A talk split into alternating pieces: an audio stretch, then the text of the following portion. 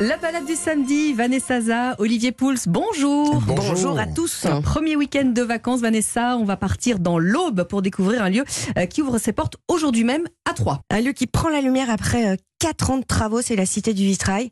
Euh, elle a pris vie dans un très très bel écrin. Euh, c'est l'ancien hôtel-dieu Le Comte qui est en plein centre-ville. On est à quelques mètres de la cathédrale. Euh, D'ailleurs, on, on aperçoit cette cathédrale de cette Cité du Vitrail. Alors sa particularité, c'est qu'elle montre à quel point le vitrail est plus qu'un savoir-faire, qu'un artisanat. C'est vraiment de l'art à part entière.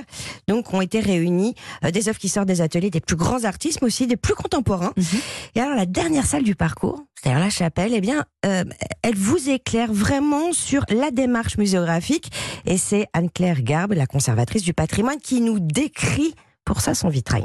C'est un, un oculus qui se situe en hauteur, hein, au-dessus de la porte d'entrée de la chapelle, euh, qui représente un grand, un grand tourbillon, un vortex euh, en ascension et en expansion, au jaune d'argent, donc d'un jaune euh, très lumineux, très transparent, à travers lequel la lumière passe et projette sur les murs de la chapelle des, des reflets dorés qui, qui éclaboussent vraiment les, les murs et dans lesquels on peut, on peut se, se, se plonger.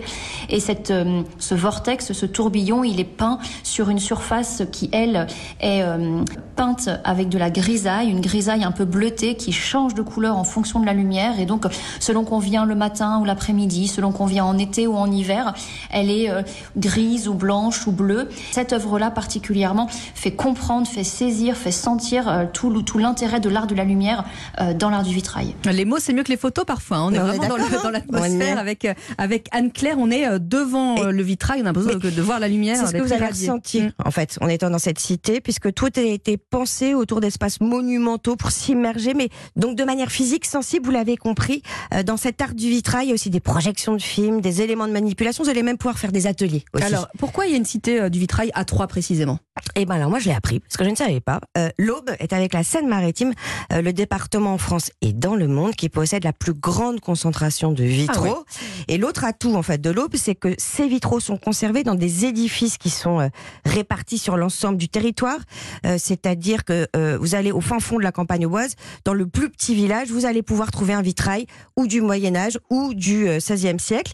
Et tous ces édifices sont classés monuments historiques. C'est vertigineux. Je, vous donne quand même des chiffres. Ouais. 350 églises, 1439 baies qui datent du 19e, 1042 du 16e, et ceux qui datent d'avant la Révolution, en fait, euh, correspondent à 9000 mètres carrés. Ouais, quand même. Hein, c'est, ça vous marque. Et ça. donc, il n'est pas étonnant qu'il y ait une route du vitrail. mais vous Voilà. le savez, ben oui, ben oui, Bah, vous êtes J'apprends à la plein de choses avec vous. Non, existe depuis un an.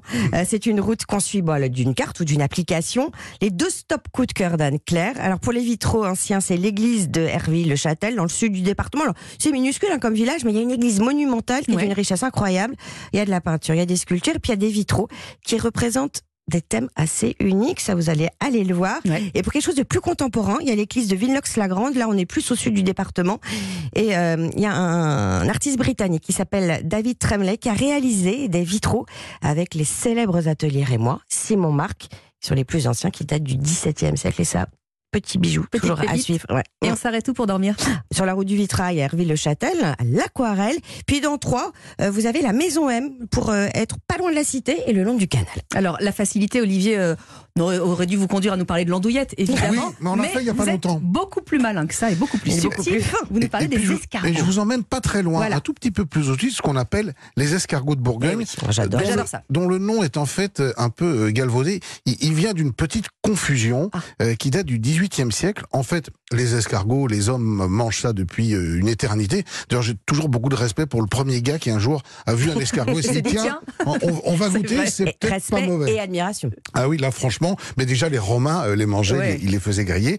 Et puis au XVIIIe siècle, en 1796, il y a euh, dans Lyon euh, le père Vallée qui tient une petite une petite auberge et qui a l'idée de l'associer avec du beurre, de l'ail et euh, du persil, les fameux escargots à la bourguignonne.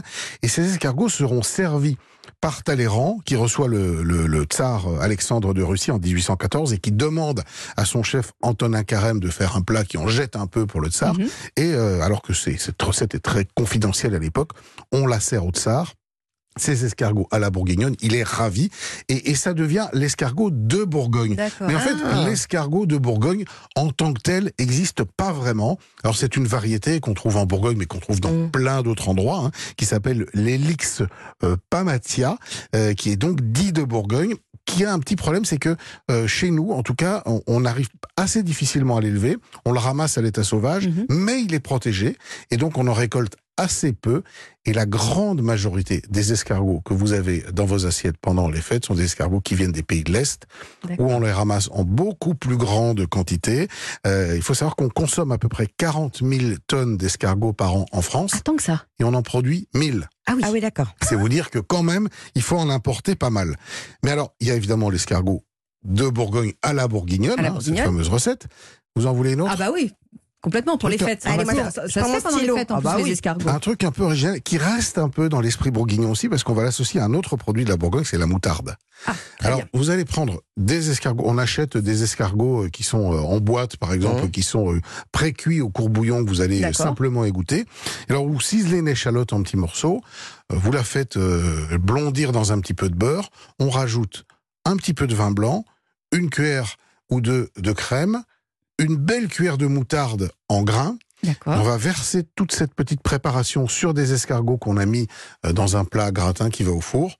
On compte entre 6 et 12 escargots par personne. Moi, c'est 12, hein, ça me gêne Oui, pas. oui, moi je peux aller à bah, 12 pareil, sans moi aussi. problème. On est comme les huîtres, hein, on est Et pareil, les ensuite, mecs. on enfourne ça pendant 10 minutes dans un four très chaud et euh, un petit tour de moulin à poivre, euh, un tout petit peu de persil éventuellement. Et là, on a une expression très bourguignonne aussi de l'escargot que j'aime beaucoup.